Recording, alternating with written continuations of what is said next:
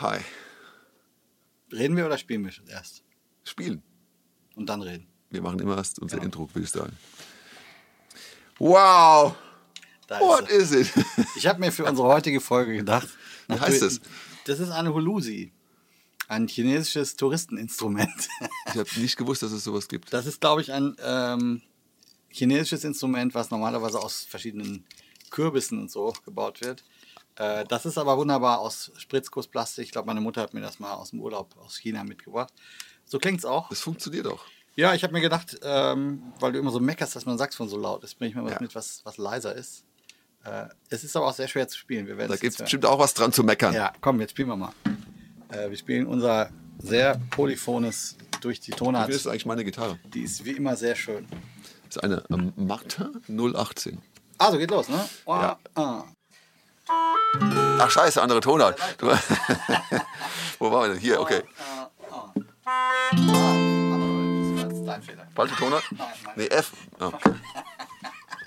Ah,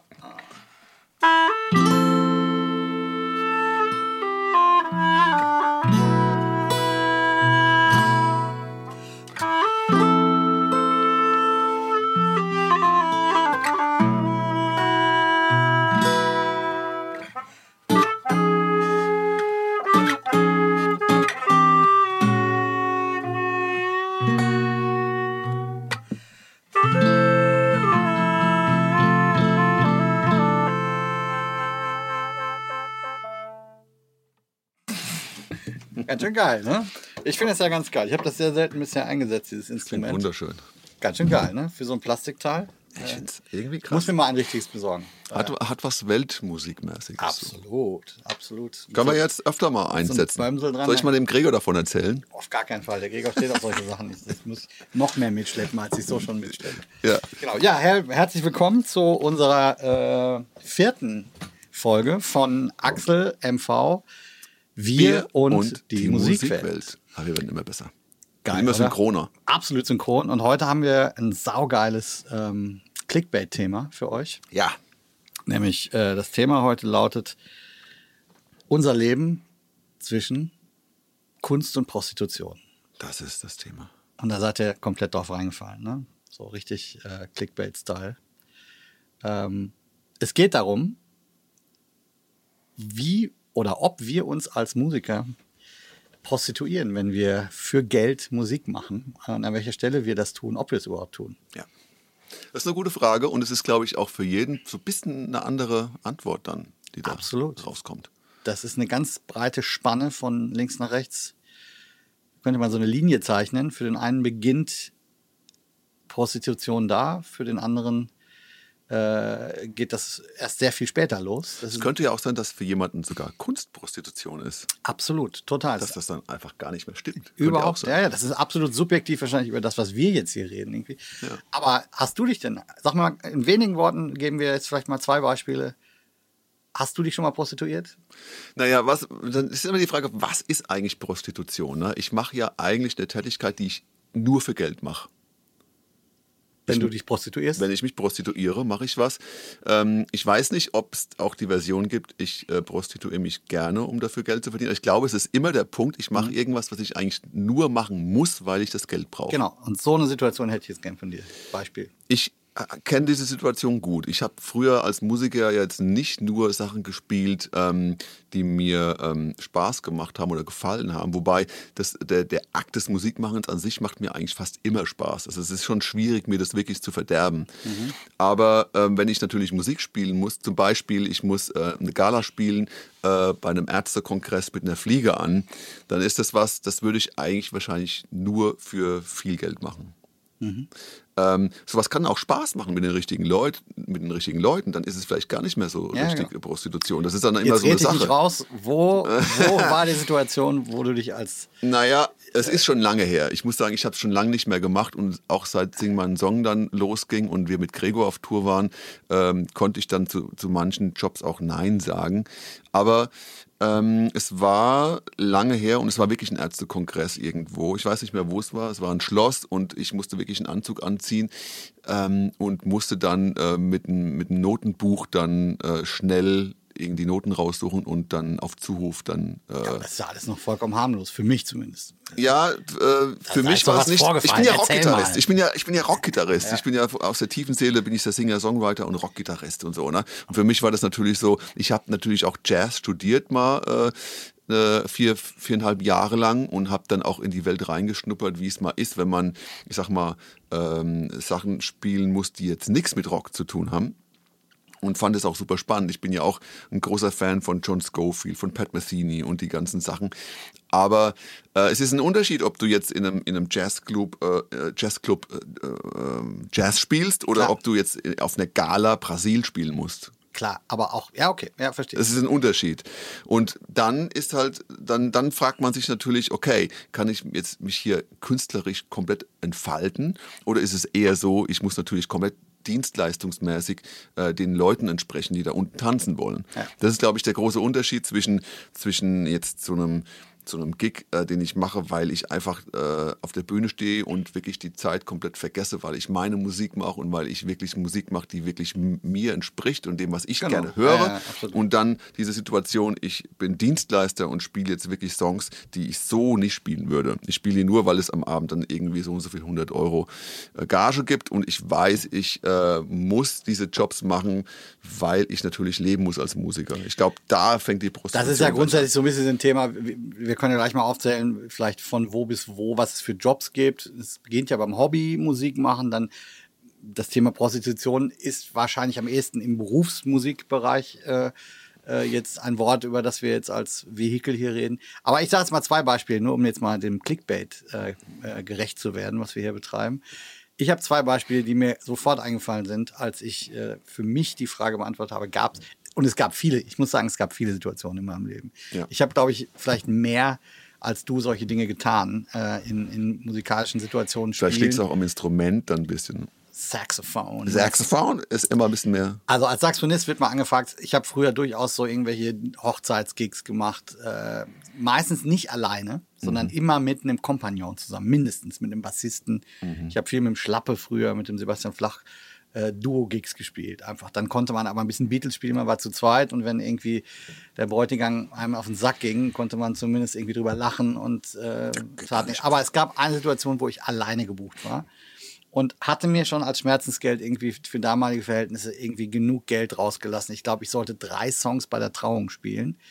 Ähm, allein immer schon dieses Saxophon Präsentierteller, den kannst du nochmal Careless Whisper spielen, so die Nummer. Klischee. Ja. Äh, Klischee. Äh, und dann sage ich halt, okay, gib mir 500 Euro. Damals war das, äh, als Student war das echt viel Kohle und so. Okay, mhm. bin ich in die Pfalz gefahren, irgendwo Saxophon spielen. Mittagstrauung, Standesamt, total nüchterner Raum. Äh, und äh, ja, wann, wann soll ich denn dann spielen? Ja, wenn die reinkommen, äh, okay, alles klar. Ja, aber das soll eine Überraschung sein. Ich so, okay, wie soll man es machen? Soll ich mich in einem anderen Raum so lange verstecken und warten? Ja, es gibt keinen Raum. Ah, jetzt muss alles schnell gehen, zack, zack, zack. Äh, stellen Sie sich hinter den Vorhang.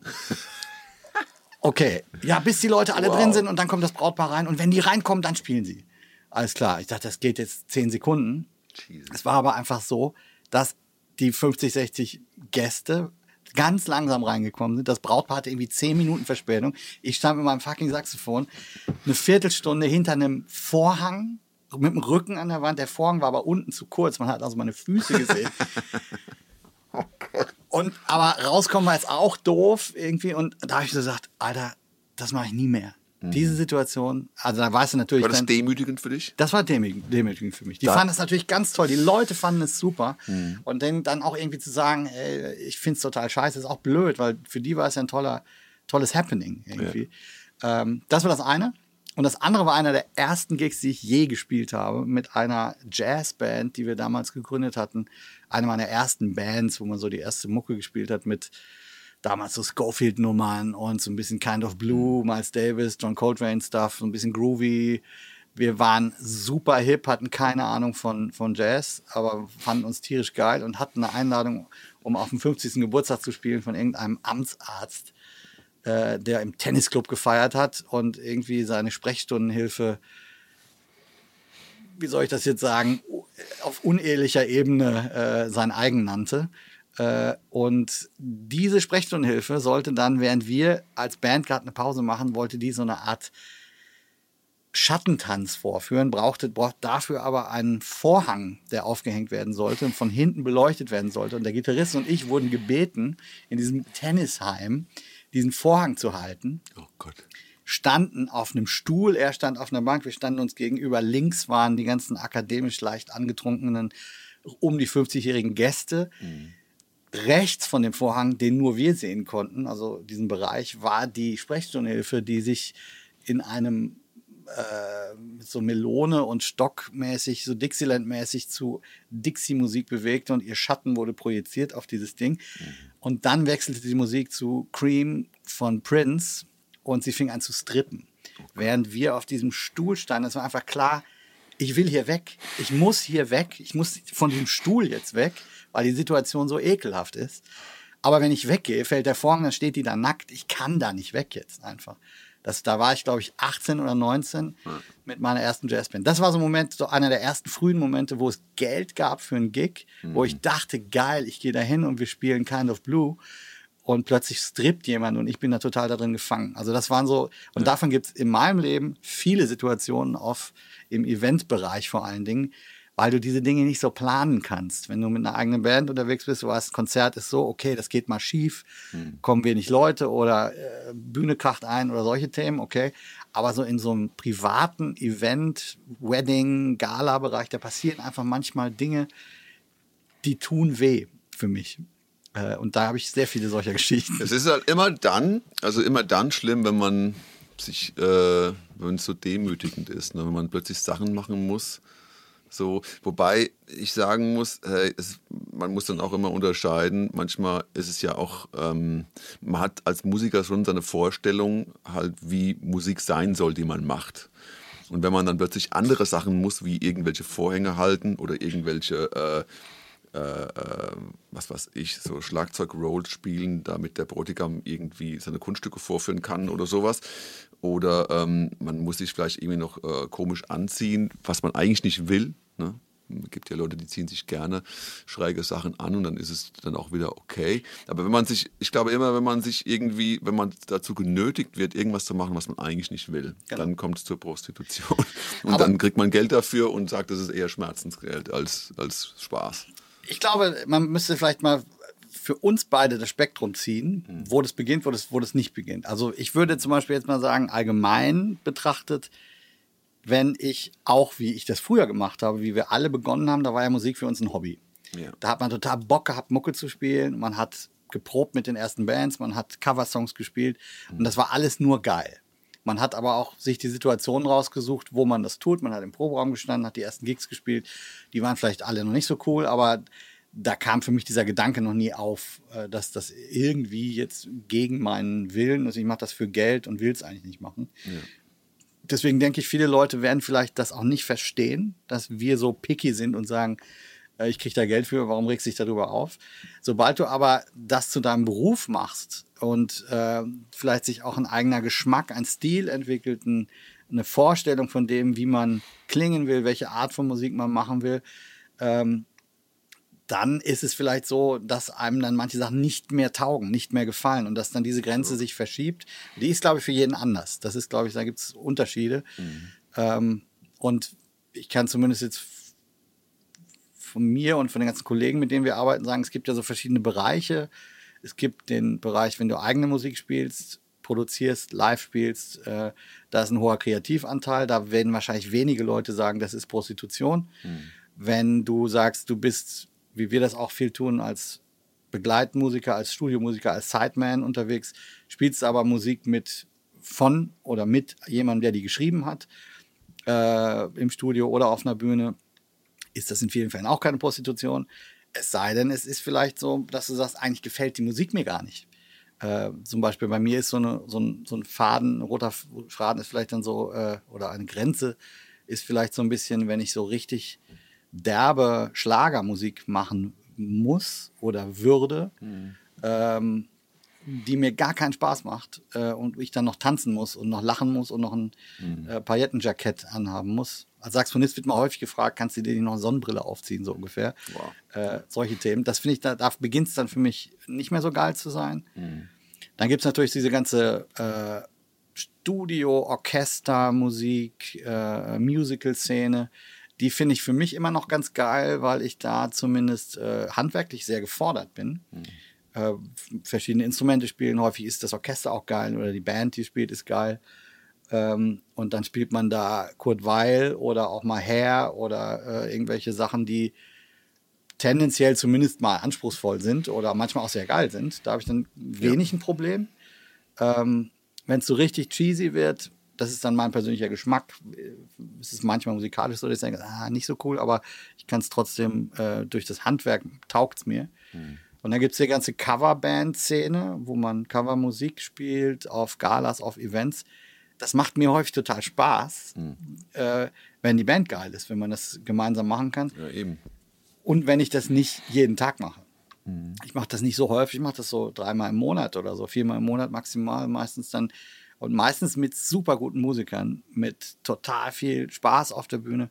Und dann habe ich selten ein Problem äh, mhm. äh, mit solchen Situationen. Häufig ist es eher, wenn das Setting für mich nicht stimmt, wenn ich für eine Pharmafirma spielen muss, wenn ich für eine politische Partei spielen muss mhm. äh, oder gespielt habe. Das ist, ich kann das ja aktiv entscheiden. Das ist für mich dieses Spektrum mhm. relativ breit und ich kann auch ein Ding, wo ich sage, eigentlich taugt es mir nicht, aber wenn die Band geil ist, mit der ich es mache, hm. Dann macht es mir doch wieder Spaß. Aber gibt es was, was du jetzt wirklich gar nicht machen würdest, wo du sagst, okay, es gibt 800 Euro, aber ich, ich, äh, ich mache das nicht. Das kann ich nicht vereinbaren mit meinem ja, Idealismus oder mit, mit deinem, wie sagt man da, mit deiner Moral vielleicht sogar, Vorstellung. Also Pharmafirmen wäre so ein Thema. Hm. Äh, habe ich früher immer mal wieder gemacht, manchmal auch ohne es zu wissen, dass man da hinkommt. Ja. Und äh, das würde ich jetzt weil ich es mir leisten kann, ist auch so ein Thema. Ne? Ich kann es mir jetzt leisten zu sagen, so einen Job mache ich nicht. Ja. Ähm, ich würde bei politischen Aktionen nur dann spielen, wenn ich das komplett unterstützen kann. Ich habe ein Problem damit, wenn ich bei einer Partei spiele, die ich nicht unterstütze oder wenn ein äh, Zweck dahinter steht, den ich gar nicht unterstützen kann, dann kann ich da für mich auch nicht Musik machen. Ich war vor ein paar Jahren in Armenien mhm. äh, am 4th of July und habe in der amerikanischen äh, Embassy gespielt. Ohne das vorher so wirklich zu wissen. Ich dachte, wir fliegen nach Armenien, spielen einen Gig und ich habe das nicht selber organisiert. Das war auch nicht schlimm, das war auch alles cool. Mhm. Aber trotzdem, äh, wenn ich das vorher gewusst hätte, dass wir bei der amerikanischen Embassy am patriotischen 4th of July spielen, mhm. ähm, hätte ich mir das schon überlegt. Nichts gegen jetzt grundsätzlich USA und so weiter, aber das wäre so eine Info gewesen, die hätte ich gern gehabt. Was hast du da für Musik gemacht? Da haben wir mit äh, einer so Boogaloo, Groove, Hammond, äh, so, so, durchaus USA-artige Groove-Musik mhm. gespielt, sage ich mal. Deswegen passte das auch ganz gut hin. Also musikalisch wäre es eigentlich keine Prostitution gewesen? Nee, gar nicht, überhaupt nicht. Mhm. Musikalisch war es super cool. Ja. Ähm, und wir haben auch viele, ich war da als Gast immer bei einigen Konzerten mit dabei in dieser Besetzung. Ja. Äh, das war super cool. Äh, es war eher das Setting, wo ich mhm. Frage hatte. Ja, ich, ich, das ist sowieso, äh, also der Begriff Prostitution ist natürlich schwierig, weil wir reden ja da schon fast von Luxusproblemen, weil wir ja jetzt, jetzt sagen wir mal, nicht unseren Körper verkaufen müssen oder so. Wir ja, sind klar, ja, äh, das ist ja, äh, Prostitution ist natürlich auch ein fieser Begriff in der Beziehung ist, äh, und es ist auch ein bisschen provozierend vielleicht auch. Aber wir reden halt äh, im Prinzip eigentlich darüber, dass wir Sachen machen für Geld und die eigentlich äh, nicht machen würden, wenn es dafür wenig Geld gäbe oder so. Ne? Deswegen ist immer so, äh, ich, weil ich, ich bin auch die ganze Zeit so am Überlegen, so, ne? Ähm, weil ich bin, für mich ist es dann immer so, ich, ich kann alle möglichen Jobs annehmen. Ähm, solange ich, genau wie du gesagt hast, zum Beispiel moralisch irgendwie nicht dahinter stehen kann. Ähm, nur weil jemand jetzt wirklich viel Geld bietet, würde ich es nicht für die AfD spielen oder so zum Beispiel. Ja. Um es jetzt mal so klar zu sagen. Ne? Ähm, das, da würde ich dann auf jeden Fall Nein sagen. Das könnte ich auch für viel Geld auf keinen Fall machen. Und da hört es dann bei mir auch auf. Es ist dann auch so musikalisch die Frage, zum Beispiel Schlager würde ich eigentlich auch nicht machen. Ähm, es sei denn, ich wüsste wirklich, ähm, ich kann mit der Musik noch was anfangen. Also sie ist jetzt nicht so krass, dass ich das Gefühl habe, ich werde dabei immer schlechter oder so. Also wenn ich jetzt zum Beispiel Schlager machen müsste und die Musik wäre so schlimm, dass ich ähm, abends irgendwie, was weiß ich, fünf Bier trinken müsste, damit ich das aushalte oder so. Und das nur mit Alkohol zu betäuben wäre, dann wüsste ich, dass ich eigentlich falsch am Platz bin. Wir reden jetzt aber über live. Was ist, wenn dir jemand sagt, kannst du mal eine Gitarre auf einen Schlagertrack spielen, bei dir hier im Studio? Würdest du das machen? Das ist was anderes, mhm. finde ich, weil ähm, weil dieser, dieser Job Studiomusiker ist für mich sowieso mehr Dienstleistung als, als live auf der Bühne stehen. Warum ist das so? Weil ich natürlich mein Gesicht nicht irgendwo hinhalten muss. Genau. Na, und äh, ich, ich würde dann äh, im Studio würde ich eigentlich fast alles machen, außer jetzt für zum Beispiel fragwürdige Projekte. Wenn irgendeine ja. Nazi-Band kommen würde, würde ich natürlich sagen, äh, könnt ihr vergessen. Ähm, aber ich würde dann natürlich, ähm, da wäre das Spektrum größer oder da wäre genau. die, die, die Akzeptanz größer. Weil Bei mir genauso. Ja. Studiojobs mache ich sowieso nur für Geld. Es sei denn, äh, es kommt ein Freund oder jemand mit einem richtig coolen Projekt und sagt, wir haben jetzt hier entweder äh, eine Sache für ein Wohltätigkeitsding oder wir haben ein Projekt, das wir pushen wollen. Ähm, oder ich sag, oder es kommt jemand und sagt, es gibt wenig Geld, aber dafür ist das Projekt cool. Dann kann ich immer noch mal sagen, okay, ich mache ich mach das trotzdem oder ich mache weil ich mach das, weil ich jemanden unterstützen will oder sowas. Ne? Mhm. Das ist eine andere Frage. Aber wenn es wirklich darum geht, äh, du machst einen Studiojob für Geld, da bin ich relativ äh, schmerzbefreit eigentlich. Da mache ich eigentlich fast alles. Ich finde sogar manchmal, dass es auch Spaß macht, Musik zu machen, mit der man sonst gar nichts zu tun hat. Also im Studio, ja. äh, weil man so ein bisschen sein Handwerk äh, abrufen kann, wenn man das denn hat, in, in, dem, in der Stilistik sozusagen, ja. äh, finde ich das manchmal durchaus spannend.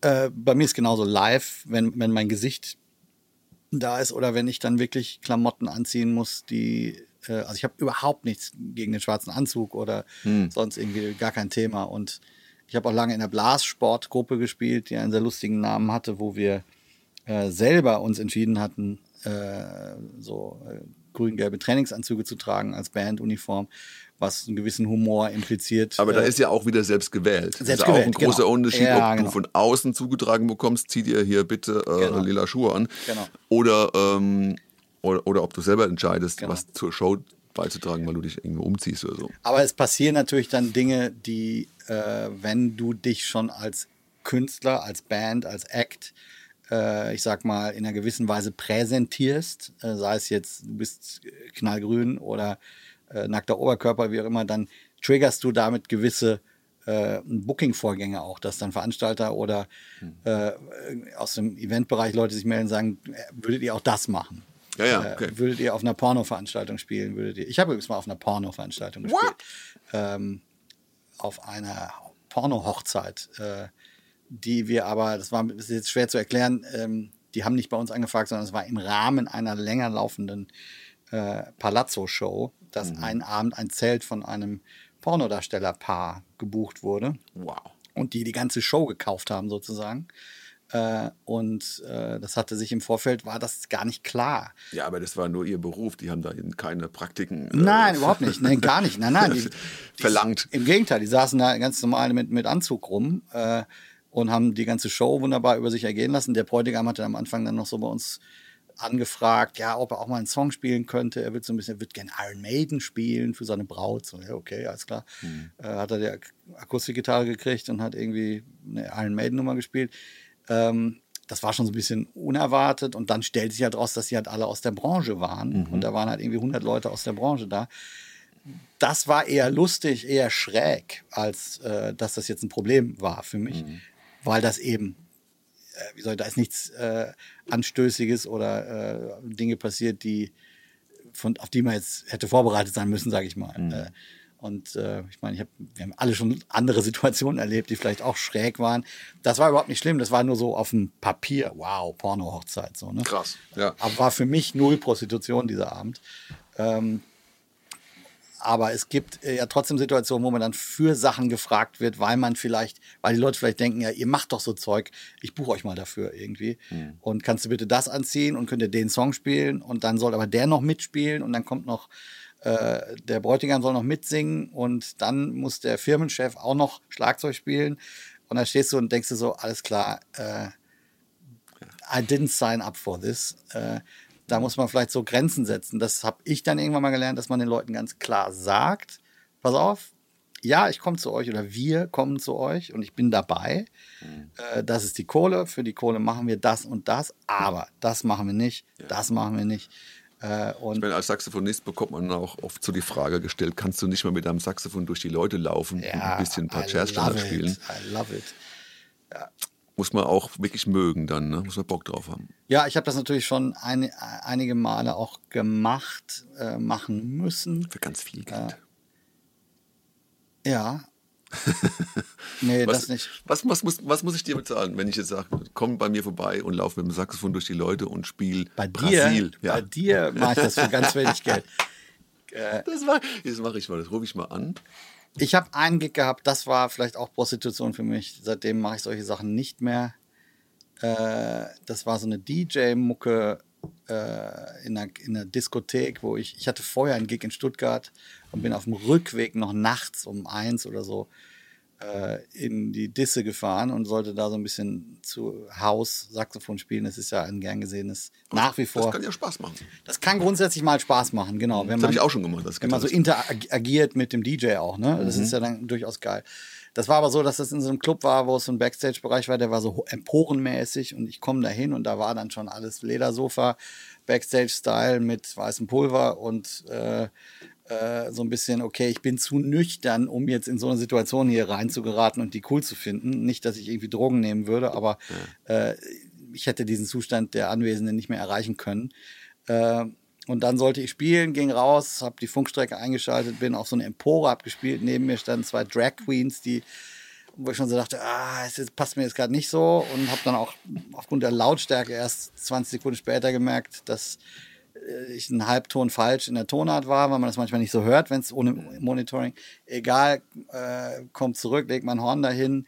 Ähm, so nach dem Motto, okay, das mache ich jetzt noch dreimal, dann fahre ich nach Hause, drehe mich um, ist mein Horn weg, mein Sax ist weg Ach, weil einer von den Druffis sich das Horn geklaut hat und so Nein. getriggert war, dass äh, er das so geil fand, dass man mit dem Saxophon so toll Musik machen kann. das war gestohlen. Ja, der hat das, ich habe ja, wo ist jetzt mein Saxophon hin? Das kann doch nicht wahr sein.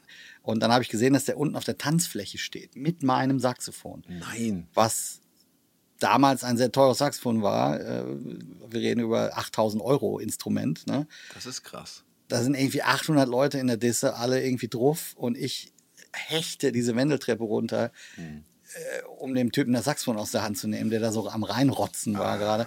Also das sind so Situationen, wo ich so gesagt habe, alles klar, da mache ich einen Haken drunter. Ich vermeide mich in solche Situationen zu begeben und kann glücklicherweise sagen, dass ich solche Sachen äh, in den letzten zehn Jahren nicht mehr erlebt habe in der Form. Aber äh, ich bin in viele solche Pfützen getreten in meinem Leben, wo ich äh, quasi Checkbox dran gemacht habe, die auf der Not-to-Do-List gelandet sind bei mir. Man erahnt manchmal mittlerweile vorher schon, ob so, ob manche Sachen geil werden oder nicht. Manchmal ist man auch total überrascht, dass es nicht so ist, aber Ja, äh, ich sage manche Sachen nicht stimmt. zu, weil ich, weil ich so die Vorahnung habe, das wird gar nichts. Also ich habe mal eine Zeit gehabt, da habe ich wirklich so Sachen fast schon forciert. Also nicht, dass ich jetzt irgendwie wollte, dass jemand meine Gitarre klaut und dann damit äh, durch die Gegend rennt. Und, äh, aber ich habe ähm, teilweise, ähm, es war meiner St- St- ja, Zeit meines Studiums war das ein bisschen so, dass ich wirklich mit Absicht Sachen ähm, auch gemacht habe, weil ich äh, gedacht habe, da, da passiert was Neues, Erfahrung und so. Ne? Also ich habe das teilweise wirklich so ein bisschen so, mal gucken, was da jetzt passiert. Und habe das da alles nicht so eng gesehen. Das war für mich so eine Zeit, okay, ich sammle jetzt Erfahrung, einfach so. so das das habe ich dann, und dann habe ich auch... Ähm, Gut, zum, äh, zum, um Jazz zu lernen und ein bisschen Noten spielen zu lernen, habe ich mal in der Big Band angefangen, habe dann äh, in der Big Band gespielt, lange. Das, das hätte ich eigentlich so auch nicht gemacht, wenn ich nicht gesagt hätte, ich, ich will da jetzt einfach was lernen und so. Ähm, was auch eine super tolle Erfahrung gewesen ist. Big Band ist für dich Prost- Prostitution, willst du das jetzt damit sagen? Nee, das, das, das, nee, da gab's ja, gab ja kein Geld. Ich habe null Geld, ich musste, glaube ich, sogar bezahlen. Aber war- sonst wäre es für dich das war- Prostitution. Ja, ich musste, glaube ich, so einen Vereinsmitgliedsbeitrag bezahlen, den ich äh, dann Ach aus so. irgendeinem Grund nie bezahlt habe, weil ich mir dachte, seid doch froh, dass ihr einen Gitarristen habt. Äh, aber es, war, ich hatte, gab überhaupt kein Geld dafür. Pay to Null. play. Ja, es war wirklich so, okay, es gehört, es gehört zu meinem Studium jetzt. So Ja, ja, war das. Ne? Ähm, und dann äh, habe ich natürlich auch, äh, ich habe ja lang, also früh angefangen, eigene Songs zu schreiben und mein eigenes Zeug zu produzieren und habe da natürlich auch alles angenommen, was so, was so kam. Also zum Beispiel, ähm, ja, äh, kannst du hier und hier bei der Firmenfeier spielen mit Akustikgitarre und, äh, und ich wollte einfach irgendwo vor Publikum meine Sachen spielen. Damit klar. ich einfach äh, herausfinde, wie sich das anfühlt. Das heißt, ich habe eigentlich alles angenommen in der Zeit. Mhm. Auch wenn es nur irgendwie einen Huni gab, äh, aber ich habe dann irgendwo gespielt und konnte mein Zeug vor Leuten spielen. Das war mir wichtiger, als das Geld zu verdienen. Mhm. Und das hat dann auch nichts mit Prostitution zu tun, sondern es hat was mit der klaren Entscheidung zu tun, ich will Erfahrung sammeln.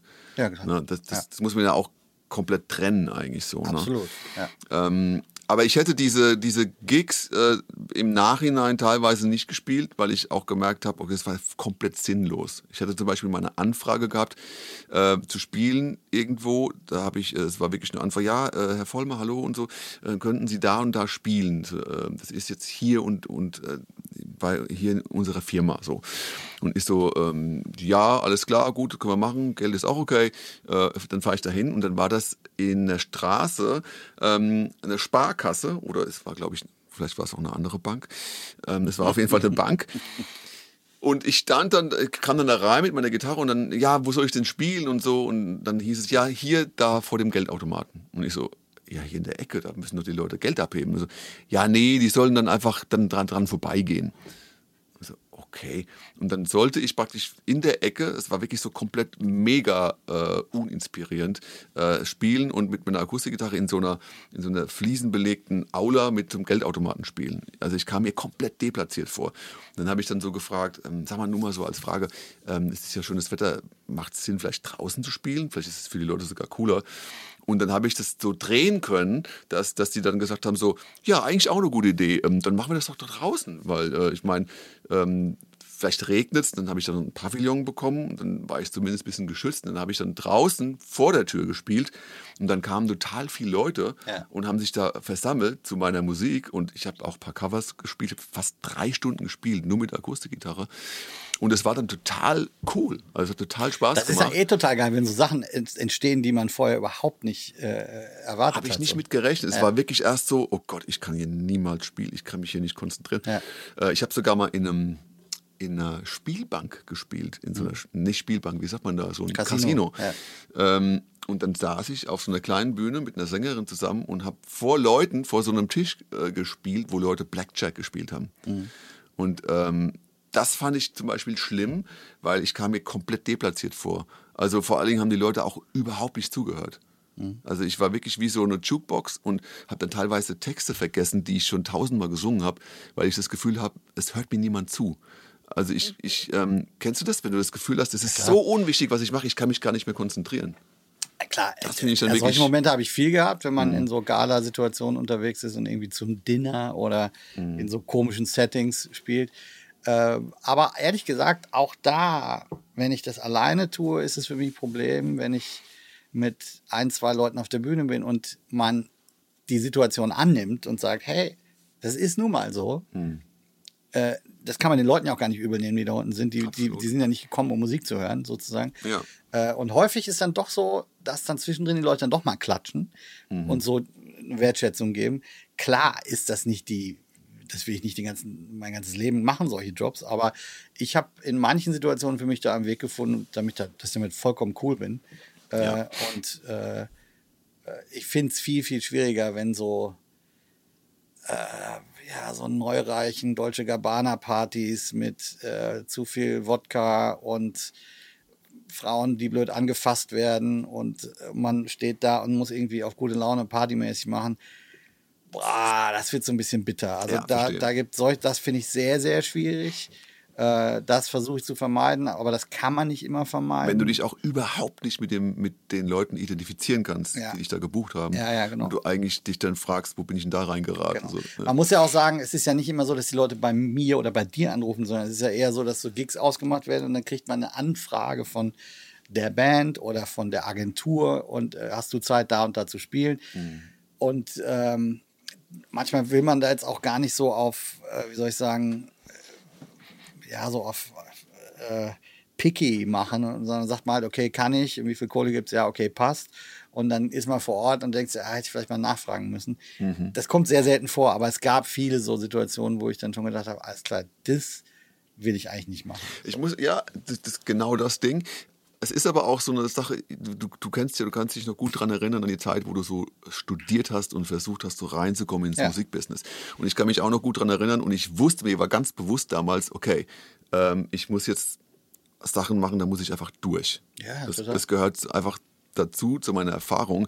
Und äh, ich kann ich kann da jetzt nicht auswählen, sondern ich muss einfach äh, manche Sachen machen und muss einfach die Zähne zusammenbeißen.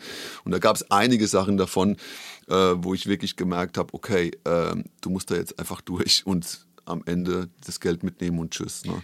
Für mich war das von vornherein so. Äh, ich habe ja vorher Rockmusik gemacht, als Singer-Songwriter begonnen, habe dann Jazz studiert und war in Mannheim und habe mir äh, sehr viel Zeit zum Üben genommen, einfach im Studium und habe wirklich, ich habe da auch nicht so viel drüber nachgedacht, aber ich habe alles gespielt, was mir angeboten wurde. Ja, klar. Alles mitgenommen. Ein paar meiner damaligen Kommilitonen haben das gar nicht gemacht. Ja. Die haben, äh, nee, auf sowas mache ich, habe ich keinen Bock drauf oder so. Das ist gar keine Kritik oder so. Vielleicht ist das auch viel zielstrebiger. Ich will das jetzt gar nicht positiv oder negativ bewerten. Und es ist ja wirklich jedem seine eigene Entscheidung.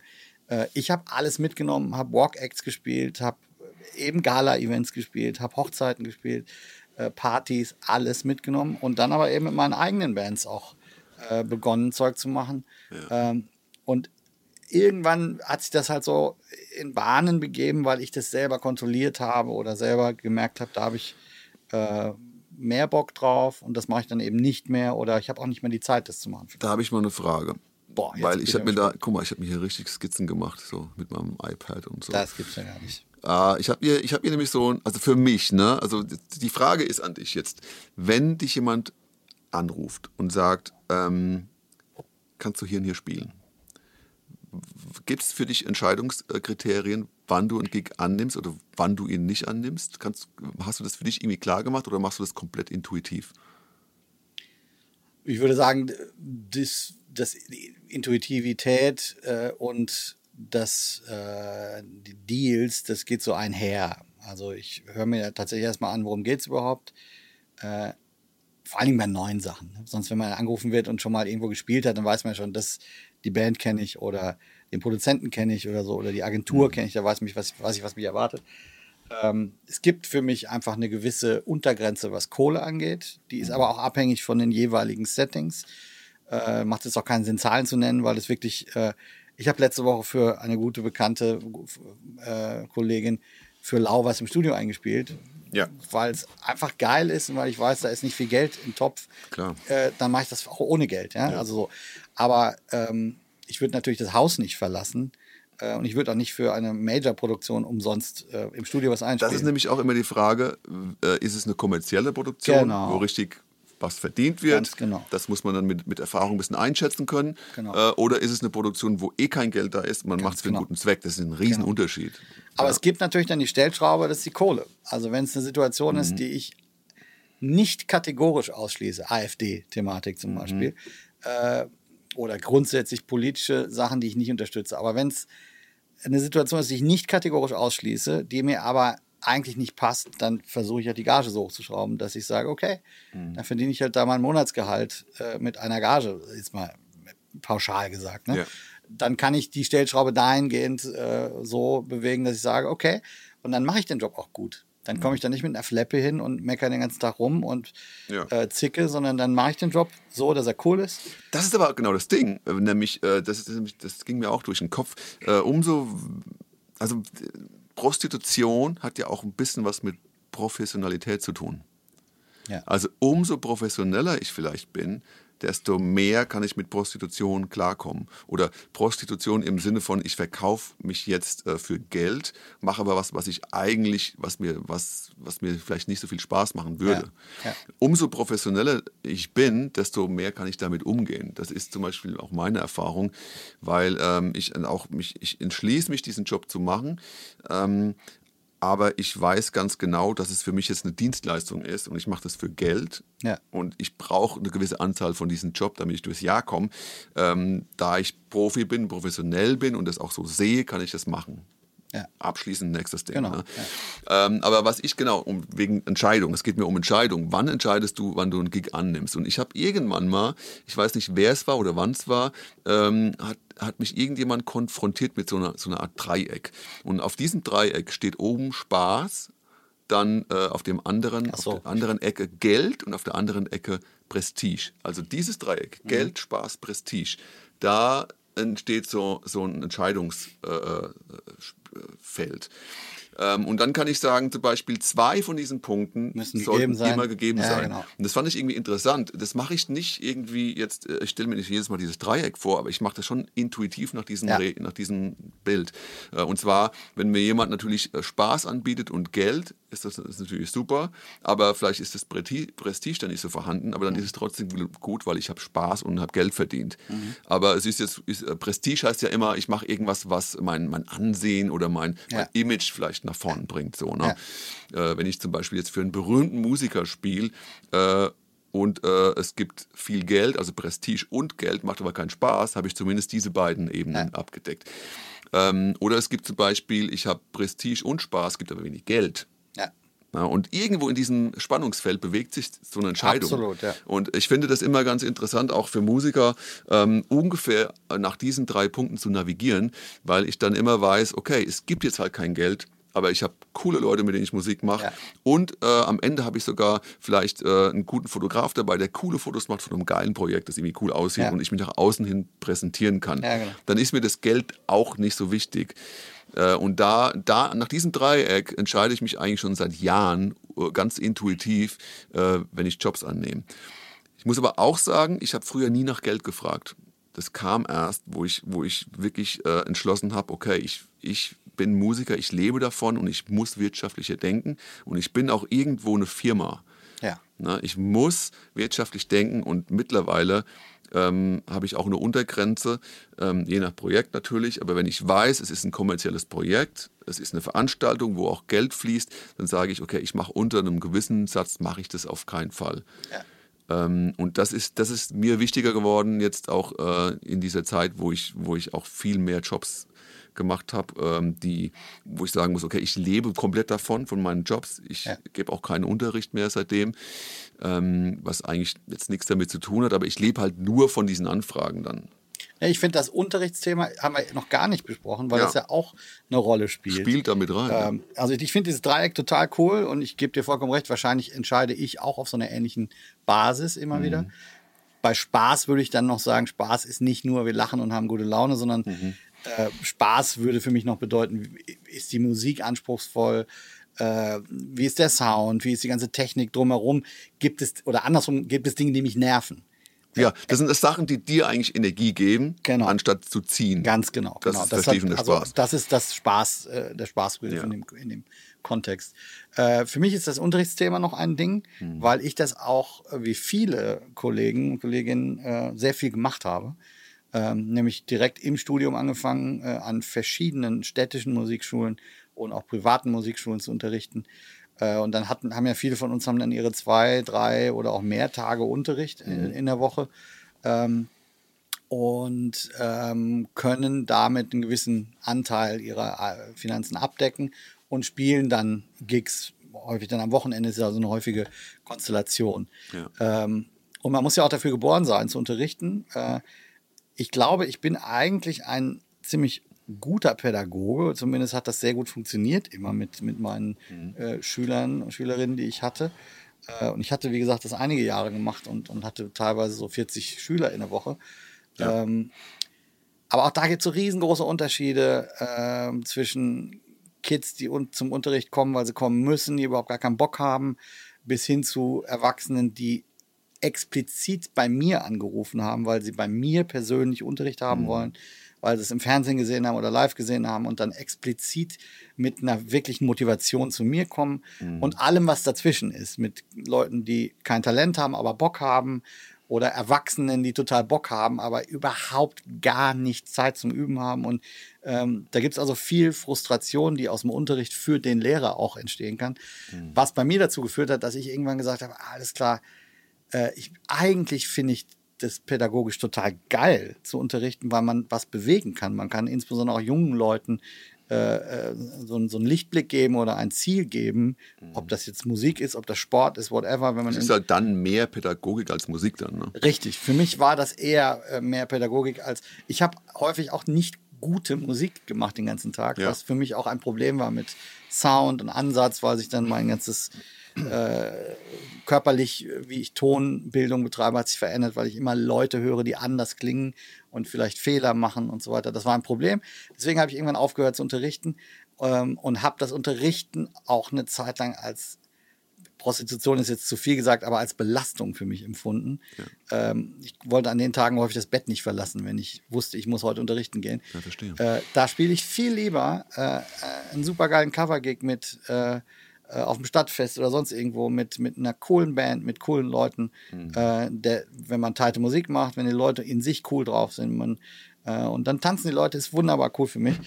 Ähm, das, da war klar, dass das für mich mehr Sinn macht äh, ich habe auch da ein bisschen aussortiert, sage ich mal. Also ich kann, glaube ich, von mir sagen, ich habe sehr viel ausprobiert äh, und habe immer wieder äh, gemerkt, okay, das passt mir jetzt aktuell nicht so rein oder dieses, äh, dieser Meter zwischen äh, da beginnt für mich Prostitution und da ist es noch erträglich, der verschiebt sich halt in gewisser Weise. Und ja. äh, deswegen habe ich solche Sachen aussortiert. Das können, glaube ich, viele Leute nachvollziehen, auch so dieses, wie es mit dem Unterrichten äh, ist, ob, ob man das so empfindet. Äh, ich kann ich, das nachvollziehen, ja, mir ging das ähnlich. Ähm, wobei ich es ein bisschen vermisse, weil ich gebe gar keinen Unterricht. Jetzt fange ich langsam wieder ein bisschen an, ähm, so Online-Unterricht und ein bisschen so einzelne mhm. Stunden zu geben für so auf, auf Einzelstundenbasis. Äh, und es ist aber auch eher so Workshop-mäßig. Aber ich bewege mich immer in so einem Bereich, wo ich weiß, da kann ich wirklich ähm, aus Erfahrung reden. Und ich mache jetzt nicht nochmal zum 20. Mal die C-Dur-Tonleiter äh, mhm. in langsamen Schritten. So, ne? Mhm. Klar ist es auch immer so eine Niveaufrage. Wenn man junge Schüler hat, muss man natürlich eher pädagogisch denken mit dem ja. Musikinhalt. Und wenn, wenn man äh, Leute hat, die intrinsischer motiviert sind und kommen, weil sie wirklich äh, von dir was lernen wollen und mhm. selber in den Beruf einsteigen wollen, ist das eine ganz andere Erwartungshaltung oder auch ein ganz anderer Absolut, ja. Fachinhalt vielleicht dann. Ne? Ja. Und das, ich vermisse das manchmal schon ein bisschen, weil es hat schon auch teilweise sehr viel Spaß gemacht, wenn es Leute waren, die, die dann auch wirklich ähm, ja, selber vielleicht den Musikweg oder den Musikerweg ein, einschlagen wollten. So. Das hat schon, hat schon Spaß gemacht, oft so.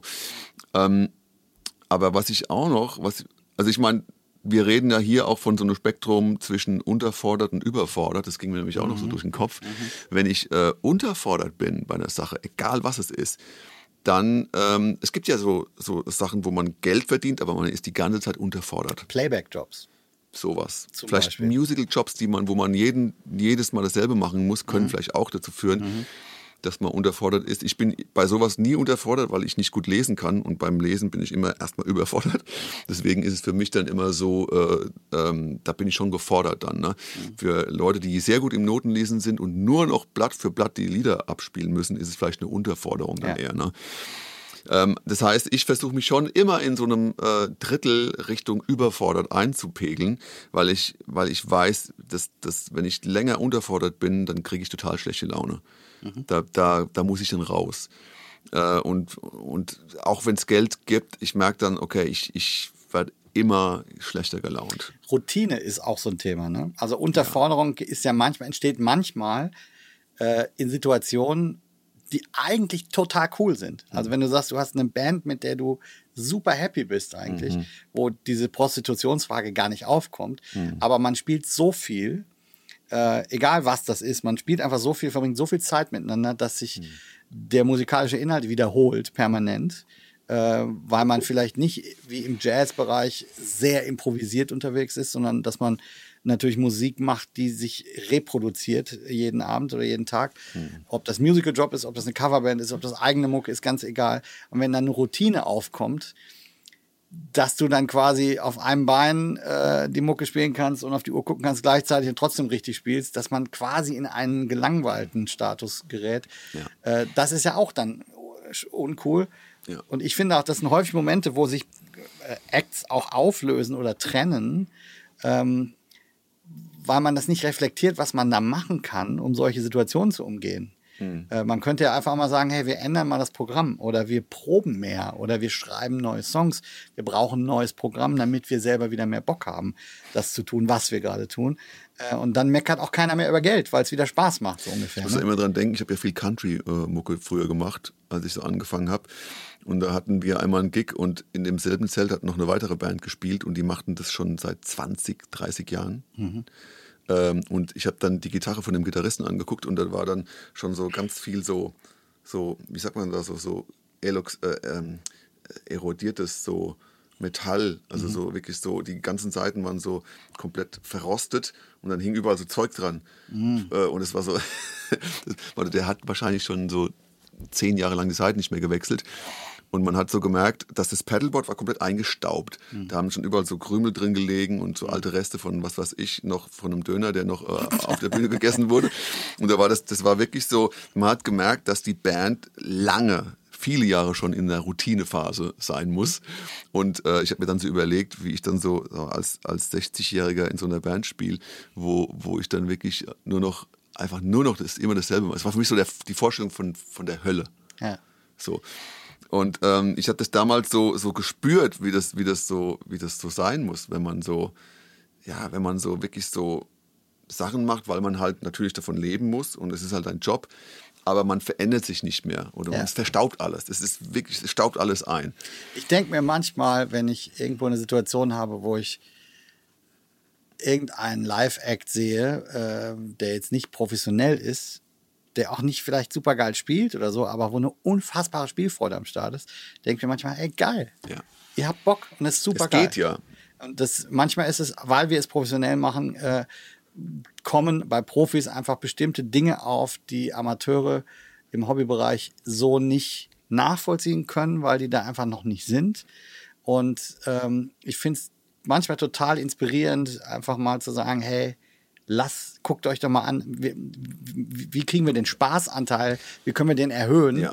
um weniger über die anderen Dinge zu meckern, sozusagen. Ja. Ähm, und das hat viel mit Kommunikation zu tun, finde ich. Das hat viel mit auch innerhalb einer Band darüber diskutieren, sollen wir das machen, sollen wir das nicht machen? Können wir, mhm. wir haben, ich hatte eine Band, die Clochards, wo wir mal ganz bewusst irgendwann die Grenze gezogen haben und gesagt haben, wir machen keine Privatgigs mehr. Clochards ist deine Band, mit der du lange so auf Tour warst. Genau. Äh, eigentlich eine Coverband, aber mit sehr speziellen Versionen, die du da gemacht hast. Das hat als Coverband begonnen, aber dann war es äh, in den äh, letzten Jahren eigentlich auch sehr viele eigene Musik äh, mit, also irgendwie so 50-50 irgendwann, glaube ich sogar. Äh, und da haben wir alles gespielt. Mhm. Also Show-Acts, Galas, Events, Privatveranstaltungen. Ihr habt viele CDs verkauft, ne? Das haben wir schon mal drüber gesprochen, genau, genau. Gesprochen. Und die Band hat irgendwann für sich selber gemerkt, äh, klar, wir können Geld verdienen im, im Gala-Bereich, im Event-Bereich. Äh, und man wird dann auch super krass gefragt, wenn du einmal irgendwo warst, boah, die Band war so geil, die müsst ihr weiterempfehlen. Und ich habe da so eine Band gesehen und dann ruft, da haben wir immer höhere Gagen aufgerufen. Für unsere Verhältnisse ziemlich okay. Mhm. Also es gibt natürlich immer zu viel Rechnung, aber äh, es war trotzdem äh, irgendwie schon okay.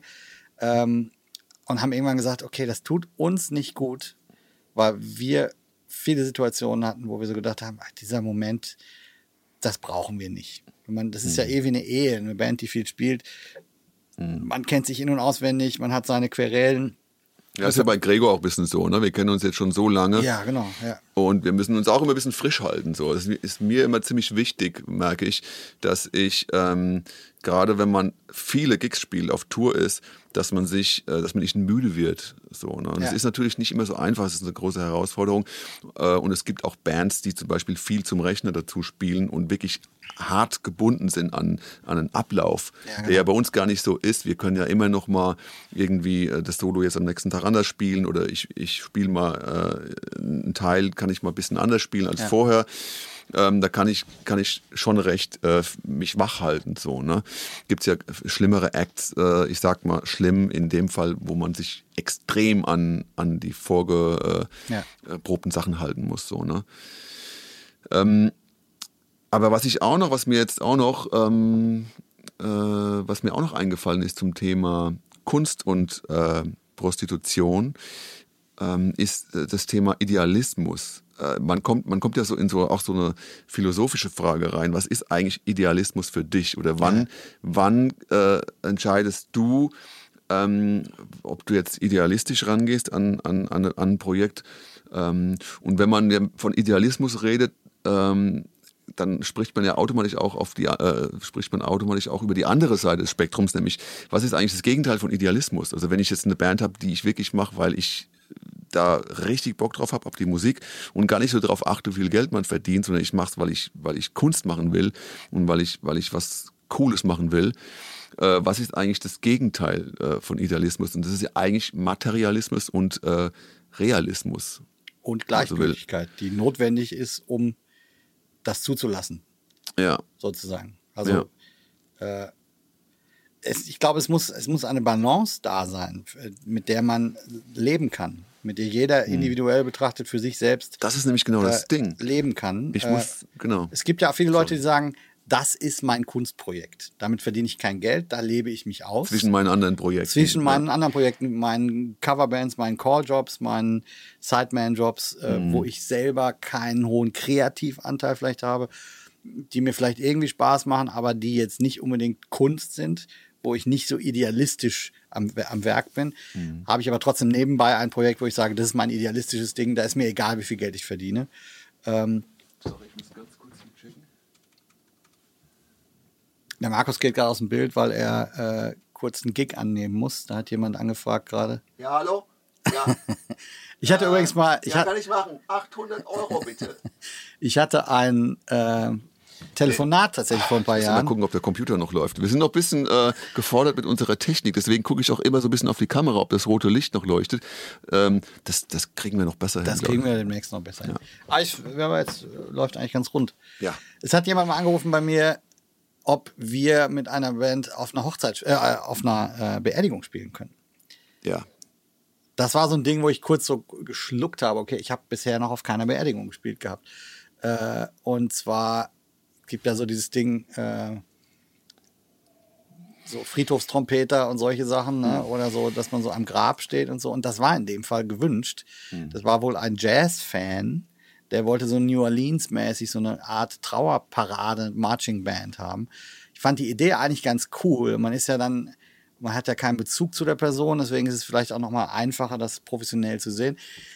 Ich habe dann gesagt, ehrlich gesagt, ich muss das erstmal mit allen Beteiligten besprechen. Ich kann da jetzt kein Okay geben, weil das sicherlich eine speziellere äh, Entscheidung pro Kopf ist. Äh, und habe dann gefragt, ja, ich gehe davon aus, dass der Termin relativ kurzfristig ist, wie das ja häufig ist bei Beerdigungen. Dann sagt er, nee, äh, er kann noch gar keinen Termin sagen. So, okay, wieso denn? Ja, weil die Person noch gar nicht tot ist. Was? Habe ich dann jetzt auch nicht weiter nachgefragt. Ich denke mal, da ging es um eine Krankheit und vielleicht wollte man das schon im Voraus Okay. irgendwie planen oder so. Es ist dann auch nie dazu gekommen. Aber das war zum Beispiel auch so ein Thema. Krass. Äh, das hätte ich nicht als Prostitution empfunden, weil ich den Eindruck hatte, dass der Beweggrund ein sehr wertschätzender war, Ja. warum der angefragt hatte bei uns. Und hätten, wenn das so zustande gekommen wäre, äh, hätte ich mir da auch sehr viel Mühe geben wollen, dass das eine geile Situation wird für, für die Leute, die. Das ist übrigens was, ähm, also eine Beerdigung spielen, das ist komplett außerhalb dieses Spektrums Idealismus und Philo ähm, ähm, Prostitution. Prostitution. Ich, ich finde, klar, kann dir jemand viel Geld dafür bieten, aber ich finde eine Beerdigung, ähm, zumindest so wie ich das kenne, ich habe das auch gemacht, jetzt zum Beispiel, ähm, als Seemann gestorben ist, äh, einer der Ja. Keyboarder hier in, in, äh, in Mannheim, der auch bei der Stefanie Heinzemann Ja. lange gespielt hat, Ja. Heinzmann. Ähm, und Seewan, den habe ich sehr gut gekannt. Ich habe öfter mit ihm gespielt. Ähm, und man bat mich, auf seiner Beerdigung zu spielen. Und das war auch wirklich so, natürlich war es eine Ehre für mich. Es war, aber es ist einfach ein krasser Moment. Also ich finde Beerdigung finde ich einfach krass, weil gerade wenn man die Leute kennt, ist ja nochmal ein ganz anderes, eine ganz andere Baustelle, als wenn man jetzt jemanden für jemanden spielt, den man nicht kennt. Absolut, ja. Und für Seemann zu spielen, das war für mich, ähm, klar mache ich das. Ähm, ich fand es vor allem krass, dass es, äh, dass es ähm, seiner Frau wichtig war damals. Und, ähm, und noch dazu waren unfassbar viele Musiker da. Ähm, und ich habe von Michael Jackson diesen Song gespielt. Human. Human Nature. Genau, so hieß der Song. Ähm, und ich musste alles abschalten. Also ich musste wirklich so komplett irgendwie, ähm, kennst du das, wenn du so alle, alle Sachen ausschaltest Ja, ja, und nur noch funktionierst? Ähm, Das ist war- jetzt aber, ich würde fast sagen, das ist ja gar kein Job. In dem Fall ist es eine private Angelegenheit, Ja. Äh, weil du dann Bezug hast und ähm, Deswegen, es steht komplett außerhalb dieser, dieser Range. das, was ich eben meinte, war für mich schon ein Job, weil ich kannte weder die Person, die anruft, noch den noch nicht Toten. Also das Ja. war schon eindeutig ein, eine Dienstleistung. Ja. Deswegen hat er ja auch angefragt. Ja, also ganz sachlich, was kosten Sie pro Stunde? So, Ja, ne? so nach dem Motto. Äh, insofern, das wäre ein klarer Job gewesen, Mhm. aber ich hätte ihn, glaube ich, äh, ich persönlich hätte ihn machen können, äh, ohne dass diese Alarmglocke der Prostitution da irgendwie geleuchtet hätte. Ja. Ähm, aber das sind so außergewöhnliche Situationen irgendwie. Mhm. Äh, es gibt natürlich auch ganz andere lustige Sachen. Wir sollten mal auf einer Scheidung spielen, auch geil. Äh, weil wir auf einer Hochzeit gespielt hatten und die war so geil, die Hochzeit. Und dann hat aber der, der Vater der Braut sich zwei Jahre später gemeldet und hat gesagt, ja, pass auf Leute, ähm, das ist alles schiefgegangen und äh, wir wollen jetzt feiern, äh, dass äh, die Scheidung endlich durch ist. Äh, und wir wollen euch auf jeden Fall dabei haben, weil das war total geil. Nein. Und dann haben wir einen Termin ausgemacht, er nochmal angerufen und gesagt, ah, wir müssen einen Termin verschieben, weil der Scheidungsanwalt kann an dem Tag nicht. Der soll aber auch auf jeden Fall dabei sein. Das waren so Sachen, alles Wow. klar. Okay, auch crazy, dass man so in so private Sachen reingeholt wird manchmal. Das ist das Komische. Das finde ich, da haben wir noch nicht so deutlich drüber gesprochen. Ich finde, es ist immer dann komisch, wenn man in so private oder in so Firmensituationen reinkommt und da so integriert wird und da irgendwie was erfüllen muss. Die haben so bestimmte Vorstellungen. Man kennt sich aber gar nicht äh, und äh, muss so für sich selber abhaken, okay, das kann ich jetzt nicht oder das kann ich liefern. Ähm, und die Leute haben ganz andere Ideen von dem, was sie erwarten. Das geht mir auf einer Konzertbühne nie so. Ja. Da ist vielleicht die Kommunikation mit dem Publikum manchmal nicht so geil oder der Sound ist nicht geil. Aber da weiß ich viel mehr, die sind deswegen da, weil sie wissen, was sie von uns haben wollen. Ja. Und in so äh, Stunt-Gigs oder in so Situationen, wo eine Erwartungshaltung von dem Buchenden da ist, die ich nicht erfüllen kann oder will, da gibt es dann so einen Bereich, wo man sagt, da fängt es jetzt an, irgendwie total geil, aber unerwartet zu sein oder eben vollkommen crazy und nicht cool zu sein. Und da muss man vielleicht dann für sich entscheiden, will ich sowas tun? Ähm, das ist ja ein Thema, das würde ich dich jetzt auch nochmal fragen. Äh, man kann das ja ein bisschen steuern auch. Also wir haben jetzt gesagt, man wird angerufen, man nimmt die Sachen nicht an. Äh, das ist ja klar. Also wenn ich angerufen werde, ich kann sagen, ich mache es nicht, weil das Dreieck für mich nicht funktioniert oder äh, weil ich die Erfahrung habe, dass so ein Job nicht cool ist. Ähm, aber ich will darauf hinaus, es gibt ja auch Situationen, dass man überhaupt nicht mehr angerufen wird für solche Dinge, weil die Leute denken, der macht das eh nicht. Oder der hat keine Zeit. Bestimmt. Äh, weil man so vielleicht sich in den Jahren irgendwo hinbewegt hat, Mhm. dass man gar, gar nicht drauf kommt, den kann ich ja anrufen für so einen Gig. Also Leute, ihr könnt uns immer anrufen, bitte. Für Wir Scheidung. sind uns für nichts zu schade. Äh, nee, also das ist eine sehr gute Frage, weil äh, es kommt ja irgendwann mal äh, zu einem Punkt, wo man als Musiker beziehungsweise als Künstler oder als Dienstleister, man ist ja alles so ein bisschen. Ne? Das ist ja die Sache, als Musiker ist mir ja nicht nur, nicht nur eine Sache. Wenn ich jetzt Eric Clapton heiße und äh, ich äh, habe eine klare Karriere und äh, verschreibe mich dem Blues und dem, was ich nun mal an der Gitarre so spiele, weil man mich kennt, Ja. das ist eine andere Frage, als wenn man ähm, äh, Berufsmusiker ist, der verschiedene Projekte hat. Und auch ein Schlagzeuger von Eric Clapton, Steve Gadd zum Beispiel, hat verschiedene Projekte. Ja. Der macht einen Jazzclub äh, äh, irgendwo in Japan, dann macht er, mit, mit, macht er mit einem Singer-Songwriter eine Tour durch Amerika und so weiter. Also, äh, und ich glaube, es fängt irgendwann mal an, wo es wichtig ist zu entscheiden, ähm, wo will ich als Musiker hin? Und dementsprechend wähle ich auch meine Jobs aus. Natürlich muss man erstmal Anfragen bekommen. Wenn ich nur fünf Anfragen im Jahr bekomme, Ja, ja, äh, nützt das natürlich nichts. Also ich muss natürlich schon ein bisschen auswählen können. Aber ich glaube, es ist schon wichtig, wenn ich jetzt nur Galas spiele und nur Galas annehme und mich nur in diesem Feld bewege, kriege ich von dieser Ecke auch eher Jobs wahrscheinlich. Absolut. Als jetzt von, von, von einem Amerikaner, Singer-Songwriter, der irgendwie in kleinen Clubs spielt oder so und äh, Mhm. es nur die Hälfte von der Gage gibt vielleicht. Äh, die Frage ist, was will ich sein als Künstler? Wie will ich mich positionieren? Was ist meine Identität? Wo sehe ich mich? Und äh, wie will ich mich nach außen geben? Und für mich persönlich war es immer wichtig, ähm, weil ich ja auch eigene Songs schreibe und eigene Platten rausbringe, mit denen ich jetzt wirklich nie Geld verdient habe. Oder das war eher, eher ein Drauflegegeschäft. Ich habe immer mal Platten verkauft und konnte irgendwie davon leben. Und das Geld, das ich verdient habe, damit konnte ich wieder in die nächste Produktion reinlegen. Was jetzt äh, allerdings durch das Streaming-Thema fast nicht mehr möglich ist, aber darüber haben wir auch schon geredet. Ähm, die Sache ist nur die, für mich war es immer wichtig, ich habe bestimmte Interessen musikalisch und will bestimmte Sachen nicht machen. Und ich muss natürlich schon dann ein bisschen die Jobs auswählen, ähm, die mir dann auch äh, die Plattform dafür für geben, äh, weitere Schritte zu gehen oder in, in eine bestimmte Richtung zu gehen. Ja. Wenn ich natürlich jetzt äh, Anfragen aus der Schlagerecke bekomme und da einsteige, kommen natürlich auch Connections aus der Ecke und es kommt wahrscheinlich wieder mehr zurück. Also ich kann, indem ich zu Sachen Nein sage, auch äh, vermeiden, äh, Jobs aus, aus der Ecke zu kriegen. Ne? Genau. Und, Bernard Purdy, der, der Trommler, ne? der hat mal zu einem äh, Kumpel von mir gesagt, der mit ihm äh, so einen Workshop mal hatte, der hat gesagt, you do what you will do. Also mhm. genau das Ding. Du, wenn, mhm. wenn du nur den einen Bereich spielst, wirst du auch nur in dem einen Bereich wahrscheinlich Jobs das haben. Das fasst das ganz gut zusammen äh, eigentlich, ne? ja. Wenn du sagst, ich will auch andere Dinge machen, dann musst du dich in dem Bereich auch zeigen und dich präsentieren. Da mhm. ist natürlich, muss man sagen, das Internet ein äh, hilfreiches Tool oder kann mhm. ein hilfreiches Tool sein. Also zum Beispiel Social Media. Äh, wenn ich mich zeigen will, dass ich auch Jazz spielen kann, dann poste ich halt mal ein, ja. äh, ein geiles Ding, wo ich Jazz spiele. Das ist ja. nämlich die nächste Frage, was ist, wenn du gar keine Anfragen bekommst? Genau, wie kommst du überhaupt dahin? Mhm. da ist dann eben genau dieses Thema, glaube ich, dass man einfach zeigen muss, wer ist man, wo genau. hat man Bock drauf?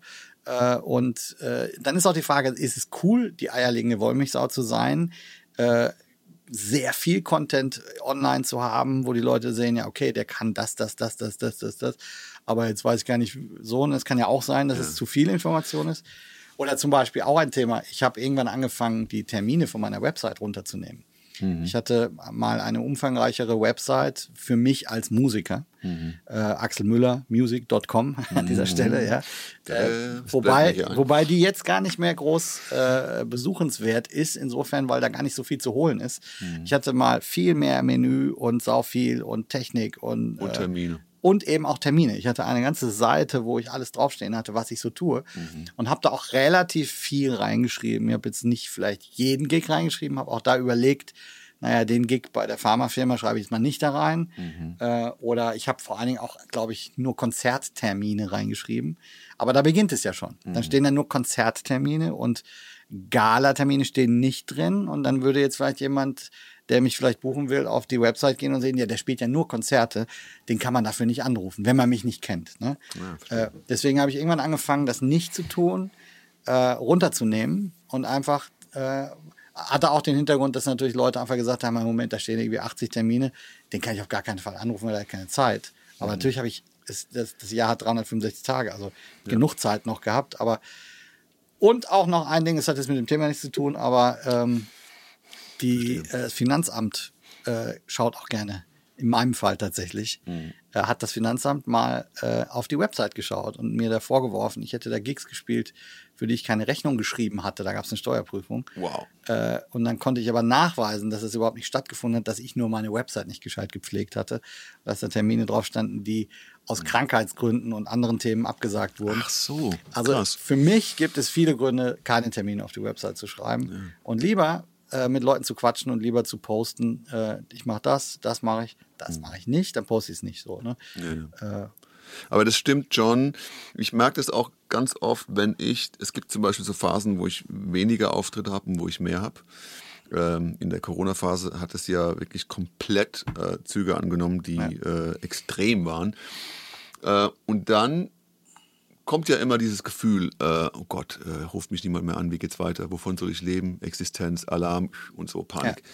Ja. Ähm, und ich habe immer gemerkt, wenn ich in eine Phase komme, wo ich weniger Jobs habe, dann ähm, gebe ich viel mehr von mir selbst. Dann, dann werde ich viel mehr aktiv ja. und versuche, ich mache im Moment mache ich halt viele YouTube-Videos. Ja. Da versuche ich auch mittlerweile dabei zu bleiben, egal wie viele Jobs ich habe weil es einfach ein neues, neuer Bereich ist. Aber ich habe auch viel einfach ähm, komponiert dann. Ich habe viele Songs geschrieben. Ich habe einfach viel Energie in das investiert, was ich sein will als Musiker und habe die Zeit genutzt, ähm, die Zeit der wenigen Jobs, um wirklich mich mehr zu positionieren in dem, was ich gerne mache und äh, Sachen zu machen, mit denen ich resoniere, anstatt jetzt Sachen zu machen, äh, wo ich sage, okay, ich muss jetzt auf jeden Fall äh, irgendwie Geld verdienen ähm, und ich muss vielleicht jetzt ähm, Coversongs lernen oder so. Ich habe ja. dann mehr Sachen gemacht, äh, die, die ich machen würde, wenn ich zum Beispiel kein Geld brauchen würde. Ja. Das ist auch ein interessanter Ansatz, finde ich übrigens. Ähm, oder ein Gedankenspiel zu sagen, Was würdest du machen, wenn du jetzt genug Geld hättest? Du müsstest, also du wüsstest, du, morgen wäre der erste Tag äh, und du hättest Ja, einfach genug Geld Frage, ja. ähm, und du müsstest überhaupt nichts mehr für Geld machen. Was, wie würde dein Tag aussehen? Lass Mhm. dir das mal wirklich durch den Kopf gehen. Und das habe ich teilweise, äh, die Frage habe ich mir teilweise mal gestellt und habe dann auch beantworten können, ich würde wahrscheinlich genau dasselbe machen. Ich wollte es gerade sagen. Also ich muss auch sagen, ich würde bis auf ein paar Ausnahmen äh, von Dingen, die ich nicht machen würde musikalisch, äh, würde ich eigentlich viel von dem machen, was ich jetzt auch mache. Ähm, vielleicht würde man gagentechnisch ein bisschen Kompromiss, weniger kompromissbereit sein an manchen Stellen, aber ähm, Du brauchst ja keine Gage mehr, du hast ja genug Geld. ach so, das, stimmt. Du würdest du hast nichts vollkommen mehr recht. Ja, Geld du, ja, du hast vollkommen recht. Du ja. machst nur noch das, worauf du Bock hast. Ja, genau. Okay, ja, dann, ja, dann würde ich für ein paar Dinge würde ich absagen, aber einen Gro- Großteil von dem würde ich tatsächlich so weitermachen, Hm. weil es hat ja auch ein bisschen was damit zu tun. Das ist nämlich auch ein Thema für mich. Ähm, wenn ich jetzt sage, ich mache was Idealistisches, ich habe für mich so ein bisschen so Instrumental-Musik, äh, die irgendwo zwischen, keine Ahnung, äh, Jazzy, Groovy, Filmmusik, äh, Indie, irgendwo so in dem Bereich, das macht mir Spaß. Äh, damit werde ich nie einen Cent verdienen und auch keine großen Gigs spielen können. Das ist nämlich das Nächste Ja. ich könnte jetzt sagen, das ist mein Kunstprojekt und ich spiele damit auf so Mini-Festivals und dann sind es da irgendwie 15 Leute. Da passiert aber total wenig. Da ist total wenig Energie, die dann fließt vom Publikum und so weiter. Und ich habe auch sehr viel, wenn wir wieder bei diesem Dreieck sind, der Spaßfaktor für mich ist auch sehr viel, dass eine Kommunikation mit dem Publikum stattfindet. Und ähm, wie beim letzten Woche in, äh, in Kiel mit Gregor, wo wir getourt haben vor 2000 Menschen, ähm, das, waren ein, das war einfach ein tolles Geben und Nehmen. Äh, und da hat, abgesehen von der sehr, sehr langen Reise, die wir da hatten, äh, hat für mich an dem Tag sehr viel gestimmt. Das Dreieck hat total Sinn Wobei das gemacht. auch eine coole Reise war, weil wir haben die ganze Zeit gequatscht. ja, genau. Äh, Und es, es gibt ja auch so Reisen, die sehr beschwerlich sind und wir saßen zu dritt im Auto und hatten eigentlich eine gute Zeit. Genau, Das war ja. eigentlich auch okay. Genau. Aber sowas würde ich trotzdem dann lieber machen, als zu sagen, ich äh, spiele jetzt nur Musik, die mich musikalisch total challenged. Irgendwie. Äh, ich bin jetzt am Freitag bei einem äh, ähm, bei einer Podiumsdiskussion eingeladen äh, in meiner Funktion als äh, erster Vorstand bei Pro Musik äh, hier in Mannheim zum Thema Relevanz von Jazzmusik Ah, okay. äh, und auch wie äh, muss die politisch sein, wie ist so das Verhältnis zwischen der Gesellschaft und Jazz. Ich denke mal, solche Themen werden da aufkommen. Und da ist für mich ja, weil ich auch Jazzmusiker bin, weil ich das auf dem Papier auch gelernt habe, ist für mich auch immer diese Frage, ich kann zwar diese Musik, äh, in Anführungsstrichen diese Musik, aber ich sage jetzt mal etwas akademischere Musik, etwas verkopftere Musik machen und habe manchmal aber Schwierigkeiten, daraus Spaß zu ziehen, weil die Kommunikation mit dem Publikum für mich manchmal, je komplexer die Musik wird, weniger gegeben ist. Und deswegen, wenn ich jetzt Geld hätte und gar keine Sorgen hätte, dann würde ich diesen Spaßfaktor gerne hochschrauben äh, am ehesten und sagen, ich muss mit, mit dem Publikum, Publikum kommunizieren können. Gleichzeitig sollte aber die Musik mir auch handwerklich und bandmäßig so viel Spaß machen. Und das andere wäre mir dann relativ egal. Prestige wäre mir dann relativ egal. Es ist ja, ja, ich verstehe, was du meinst und dann kommt mir auch so in den Sinn, dass ja eigentlich Geld verdienen ja auch Spaß machen kann. Also je nachdem, wie man das sieht. Also wenn man wirklich Spaß daran hat, äh, ähm, Jobs zu machen, wo man Geld verdient und die sind jetzt nicht schlimm. Also man macht jetzt nicht, man macht jetzt, man verdient nicht das Geld, weil man das Geld unbedingt braucht, sondern weil weil es einfach Spaß macht, mit, Musik Geld zu verdienen. Ist ja auch nichts gegen zu sagen. So, sag mal. Ähm, natürlich würde man dann nicht mehr so äh, drauf achten müssen, vielleicht irgendwie so, dass man jetzt unbedingt jetzt äh, Genau. Ja. Ne? Also man kann wirklich dann freier gestalten irgendwie so. Aber es muss ja nicht immer heißen, dass Geld verdienen gleichzusetzen ist mit es macht keinen Spaß. Das ist ja auch Schwachsinn. Ne? Macht ja auch oft Spaß und man verdient- Geld. Also Trotzdem muss ich sagen, ich glaube, ich kann unterm Strich sagen, dass es in den meisten Fällen bei mir so ist, dass die Jobs, die richtig viel Geld bringen, tendenziell in Richtung Prostitution neigen. ja. Die Jobs, die wenig Geld bringen, meistens Jobs sind, wo ich sage, okay, das ist künstlerisch anspruchsvoller oder ja, das ist me meistens so. Aber ich hatte auch schon mal den Fall, dass ich sehr wenig Geld verdient habe und es hat auch überhaupt keinen Spaß gemacht. ja, ist ein schönes Schlusswort. Wir, wir sind ja eher am Ende, würde ich sagen. Ja. Wir sind schon weit über die Datenmenge, die wir produzieren wollen eigentlich. Wow. Äh, das war die vierte Folge. Äh, oh, wow. Er griff zum Instrument und dann ein geschah Folgendes. Ja, genau. Jetzt muss ich wieder das Ding rausholen. Hol's raus, das Das hat einmal geklappt jetzt mit dem Teil. Wird jetzt auch wieder klappen. Äh, wir sagen danke, das war Axel, MV, äh, wir und Die Musik Welt. Wow.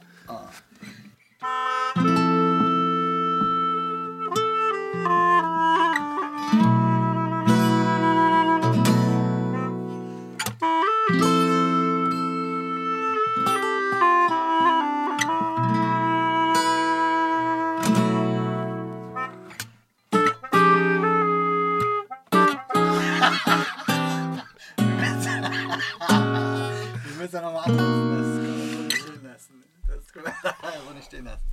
Ich fand's gut. Ich muss mich nochmal. Nochmal bei diesem äh, Schluss oder was? Ja, ganz. Drei, Nee, vier. ganz Ding. Ach, das Ding,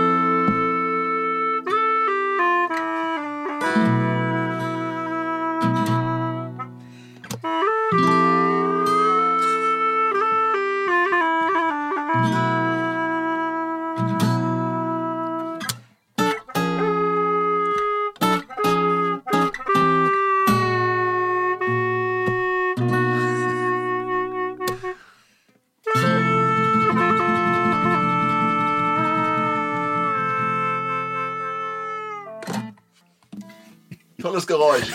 Auf Wiedersehen. Bis zum nächsten Mal. Lucy.